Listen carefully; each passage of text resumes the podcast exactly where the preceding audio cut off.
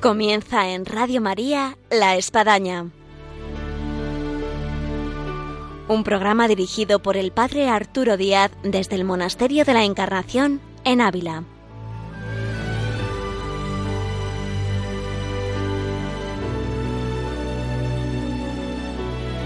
Hola, buenos días. Les habla el Padre Arturo Díaz, bienvenidos a La Espadaña. En La Espadaña del día de hoy tenemos con nosotros eh, los familiares de una carmelita, de la hermana María Eva de la Trinidad, que ha hecho los votos perpetuos, la profesión solemne. Con ellos vamos a conversar con su padre y uno de sus once hermanos, el mayor. Así que no se lo pierdan esta entrevista que nos adentra en lo que supone la vocación y la vivencia de una carmelita. Bienvenidos a la espadaña.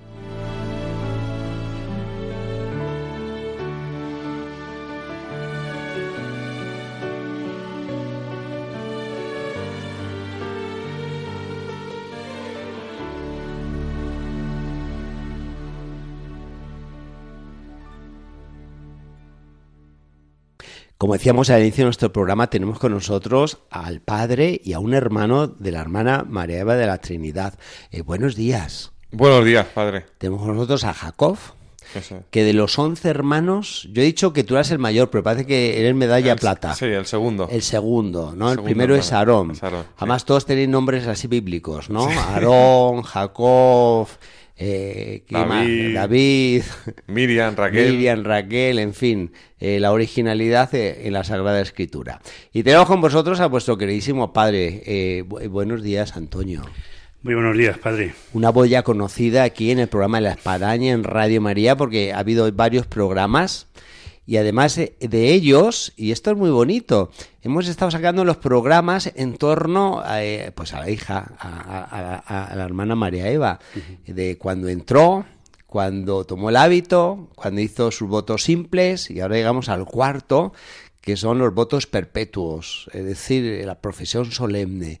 Así que, en primer lugar, felicidades. Muchas gracias. Siendo una familia de 11 procedentes de Alicante, Aspe, pues bueno, la repercusión lógicamente en localidades así, donde yo creo que suenan las campanas de la iglesia y además de la gran basílica que tenéis en Aspe. Así es, la Basílica del Socorro y nuestra parroquia que fue y es donde vivimos la fe, que es la parroquia del Buen Pastor. A la cabeza está don Luis Yáñez Gestoso, que yo quiero saludar desde aquí. Igual que en la Basílica, a don Carlos Mendiola, José Manuel y a Juan, a Juan Antonio Córdoba. Eh, de sobra sabemos que tanto la gente de una parroquia como de otra, o sea, lo que es el pueblo entero, como usted bien decía, eh, se han volcado, han sido muy generosos, tengo que repetirlo, muy generosos en todos los sentidos, en oraciones y económicamente han sido muy generosos, ayudando precisamente, pues eso, en estos tiempos de pandemia, donde se echa de menos, pues, una ayuda que siempre viene bien, porque siempre se está necesitado. Pero vamos, principalmente lo que es la oración, eh, contábamos con ella y es de lo que yo quiero dar gracias principalmente en esta oportunidad que usted, Padre, nos ofrece, como usted ha dicho, en estas cuatro veces, celebrando cada uno de los acontecimientos que María Eva, pues, ha, tenido y tiene y de los que nosotros, lógicamente, nos sentimos muy, muy agradecidos. Y me está viniendo a la memoria que hubo una quinta, que no estaba en ninguno de vosotros, que fue de Eva, como tal, cuando era todavía, pues eso, estudiante de filología francesa y que nos relató aquí pues su inquietud vocacional. Vamos, es un programa de oro que hay que conservar casi en el museo aquí de la Encarnación. Pues si alguien quiere escuchar el testimonio vocacional de una chica que quiere ser carmelita. Y por eso vamos a echar una mirada para atrás, ahora que hemos llegado a esta cumbre de lo que supone pues unos votos perpetuos para toda la vida, la profesión solemne. Y en esa mirada para atrás, tanto como padre como hermano, eh, ¿cuál fue el primer impacto eh, de vuestra hija, de vuestra hermana, que llegó a casa y a lo mejor te dijo este, quiero decir una cosa, que me voy de Carmelita. ¿Qué, qué, qué- te resultó, Jacob, mirando para atrás de hace cinco años? Sí, bueno, yo, por ejemplo, que mm, sabíamos que había venido aquí a Ávila, había estado de voluntaria y sí que tenía, bueno, yo en principio no sabía que tenía esta inquietud, sí que estuvo también viviendo fuera en Francia, cuidando de unos niños y un poco, pues en ese tiempo a lo mejor más alejada de la iglesia. Y sí que, pues yo recuerdo, a mí, por ejemplo, me lo comentó mi padre, cuando Sí, ella ya sí. tomó la decisión. Y sí que, pues hombre, el primer impacto es de shock, ¿no? Al final tampoco te esperas, pues tampoco en mi familia hay una, no tenemos ningún familiar que esté en ningún convento. No hay ni- antecedentes vocacionales. No, nunca ha habido. O sea, hemos vivido la fe y hemos estado dentro de la iglesia, pero no hay antecedentes vocacionales ni ha habido una especial inclinación hacia. Y me llamó la atención, pero bueno, al final dices, pues si se ha encontrado ¿no? con el Señor, que puede haber mejor. Y sobre todo cuando alguien lo tiene tan claro o ha encontrado a Dios, pues al final, por mucho que tú quieras, no puedes entender, al final eh, Dios suscita y da su gracia como Él quiere, ¿no? Por mucho que nosotros muchas veces queramos en nuestros parámetros, ¿no? O como padre o como hermano, Sí. tú prevés una vida que al final Dios pues tiene otro...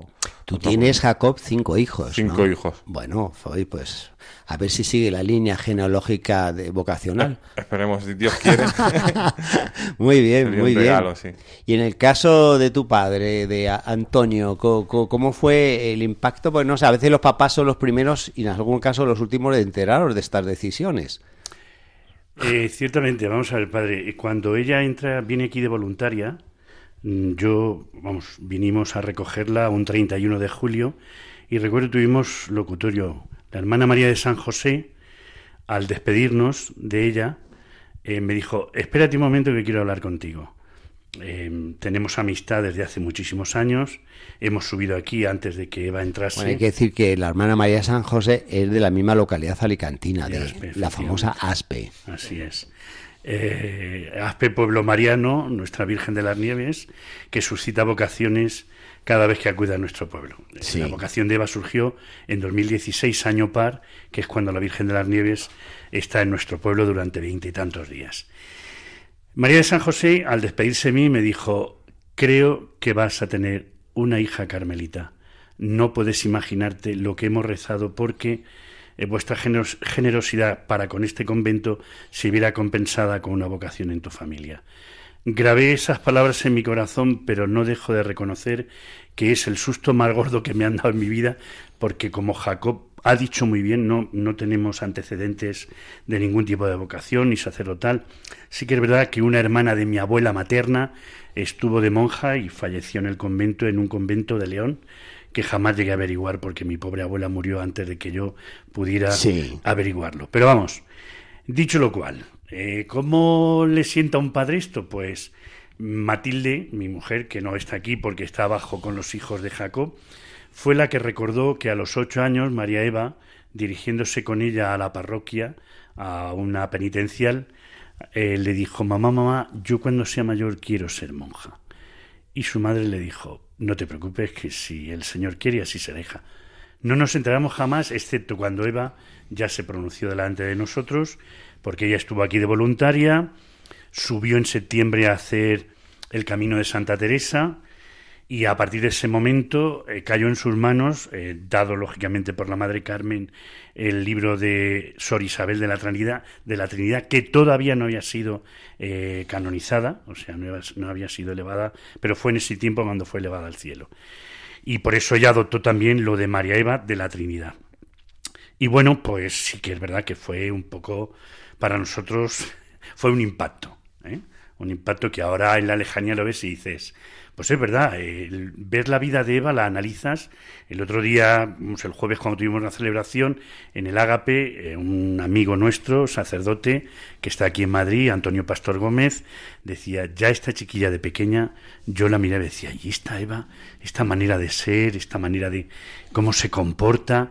Pero claro, lo ves una vez que ya ha pasado. Sí, y sí, que se ha suele anunciado. pasar que luego uno echa la mirada para atrás y va viendo ciertos datos, anécdotas, situaciones que pues estaba clarísimo que, que- que tenía vocación.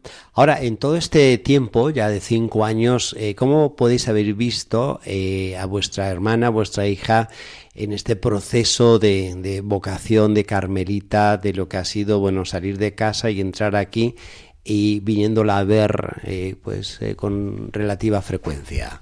Sí, es curioso, padre, pero en mi caso, por ejemplo, las sensaciones de como alguien que llega donde siempre ha querido estar.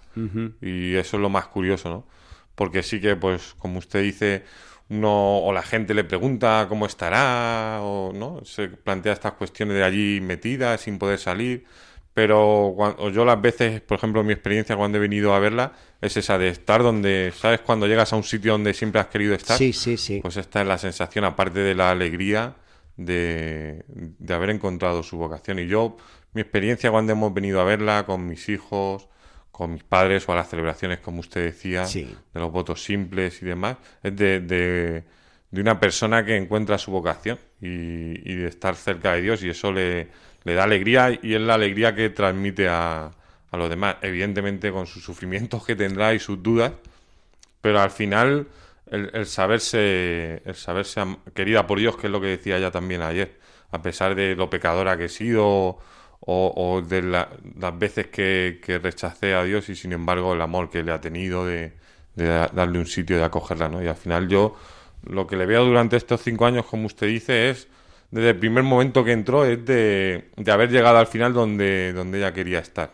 Y esa felicidad, al final, esa plenitud que, da. Es la mejor tarjeta de presentación. Esto que pregunta, bueno, ¿y tu hermana qué tal está? Bueno, ven y verás. y la ves tan feliz, tan contenta, tan encajada que, bueno, es que ya no tiene ninguna pregunta, ¿no? Y en el caso del papá, cuando uno ha sido padre en este caso y bueno ve desde bebé ir creciendo a, a la niña y, llega a este culmen bueno eh, porque los papás tienen una mirada especial de cualquier manera, Matilde siempre. Aunque falta la mamá, que está abajo cuidando la mamá que la, la ha llevado la familia. vientre durante nueve meses. Es realmente ese, ese instinto maternal es el que define realmente a una madre y es el que, el que traza, el que sabe cuando su hijo o su hija está sufriendo, aunque no lo diga. A ver, yo quiero definir una cosa y quiero decir una cosa. María Eva, en una de las veces recién entrada, o sea, acababa de entrar, eh, me dijo, papi, qué contenta estoy. Te das cuenta tanto tiempo buscando dónde estaba mi felicidad y resulta que estaba aquí. A mí aquello realmente me emocionó, igual que me emociona ahora, pero es una forma sencilla de definir que efectivamente ha encontrado su sitio. Yo de hecho le dije a la madre Carmen, bueno madre, aquí tiene la hija que hemos tenido adoptada durante 20 años y ha venido a su casa, porque la madre Carmen me decía, duerme, come y se ríe tiene vocaciones, feliz y, este es su sitio, Antonio. Digo, pues sí, gracias por haberla tenido 20 años, Señor, en nuestra casa y haber, poder, y haber podido vivir con ella. Eva mm, tiene una sensibilidad especial desde muy pequeña. Todavía recuerdo cuando íbamos a alguna convivencia dentro del camino neocatecumenal y las dejábamos el fin de semana, pues con sus hermanos o con la abuela. Y, y la pobre hasta que no llegamos estaba sufriendo, o sea, era sensible. Eh, es muy sensible, Eva siempre ha sido muy sensible y, precisamente el poder escuchar la voz del Señor se necesita esa sensibilidad, que es una sensibilidad que viene lógicamente del corazón, que es donde se oye o se puede escuchar al Señor.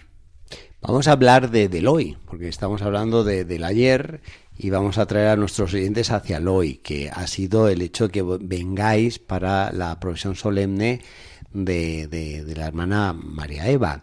Eh, ¿Cómo ha sido, sé que no es fácil relatarlo, pero bueno, la vivencia? O sea, como la preparación a, este momento, los días previos, como la vivencia de, del momento que ella ha hecho sus votos perpetuos.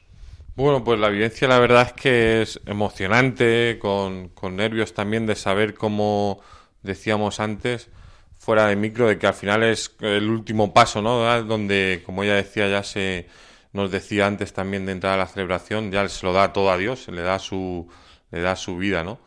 Y pues la celebración yo por lo menos lo, vivimos así, con, con la emoción y, y, la alegría de poder participar también, de poder volver a venir o tener una excusa para volver a venir a Ávila y a este convento donde para nosotros pues también se ha derramado tantas gracias y la celebración yo por lo menos la viví así, con la alegría de sentirnos a mí me impresionó Jacob, y claro, la gente que está escuchando este programa no te ve, Jacob, yo creo que debe de medir como un metro noventa, ¿no? Más o menos. Entonces es fácil de ver y máxime si carga un niño en brazos, pues ya supera los dos metros. Alguno de los cinco niños berreaba un poco, se puso a llorar y me impresionó con qué tranquilidad, con qué paz. Bueno, tú lo sacaste por el fondo del pasillo, ¿no? Y luego lo regresaste todo amansado de vuelta otra vez a la ceremonia, que parecía como parte del ritual, ¿no? Sí, sí. quedó bien. Sí, al final eh, el, pequeño Jacob, que es el único niño que tenemos, eh, pues bueno, es pequeño al final. El, el, único, varón, De, cinco, cuatro niñas y un niño. sí. Y, y, sí que es verdad que, que dio un poco de guerra para que supieran que estaba allí. Pero bueno, al final es parte de, la función de, padre y los hijos pues hacen también un poco perder la vida, que es al final a lo que nos llama a lo que nos llama el Señor.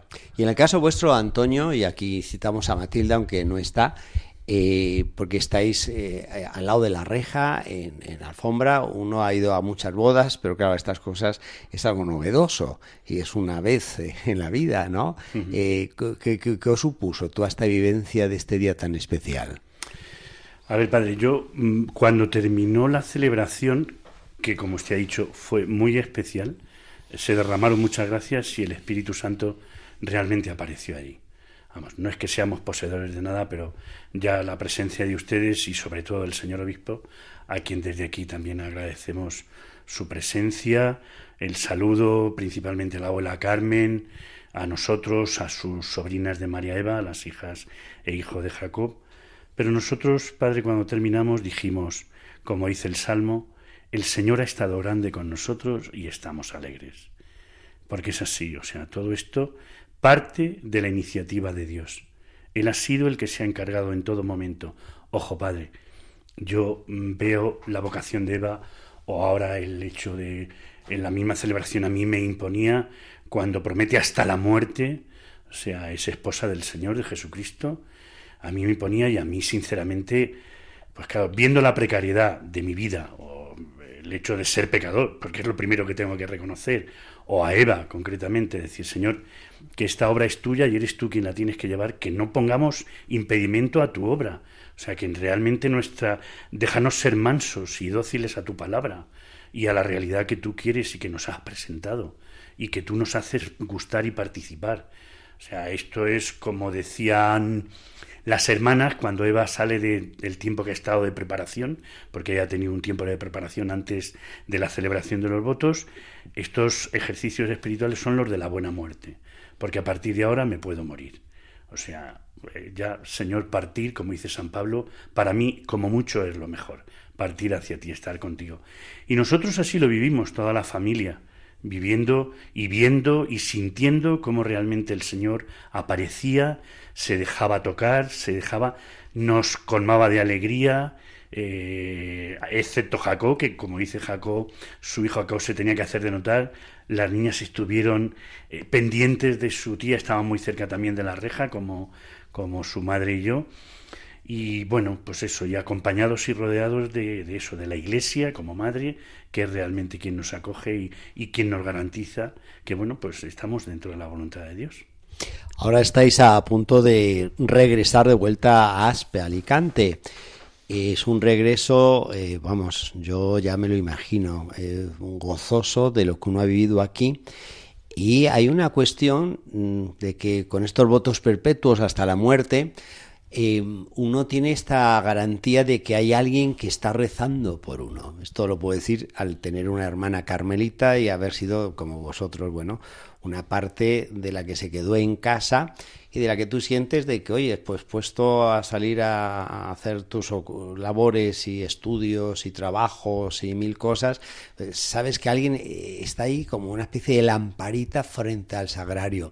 Eh, ¿qué, supone para vosotros tener esta lámpara frente al sagrario? Sí, eh, es cierto que, que, es interesante este punto que comentaba, padre, de precisamente esto ahora regresamos a, nuestros hogares, a nuestro día a día, a nuestro trabajo.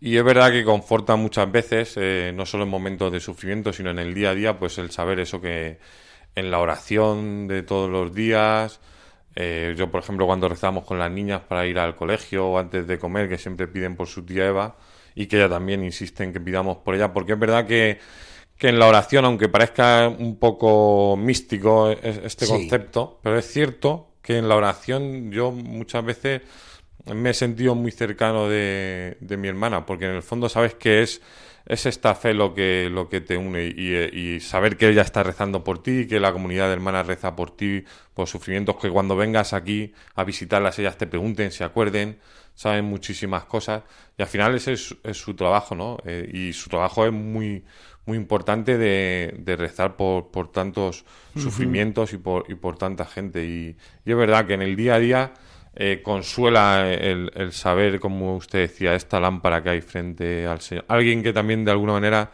intercede por nosotros. Y, y que hace, te hace decir muchas veces, Jacob, pues eh, qué, providencia, cómo me ha pasado esto, qué grande es Dios, ¿no? Eh, qué suerte, qué casualidad divina, ¿no? De darnos tanta gracia, sí. Y es que está ahí la lamparita. Sí.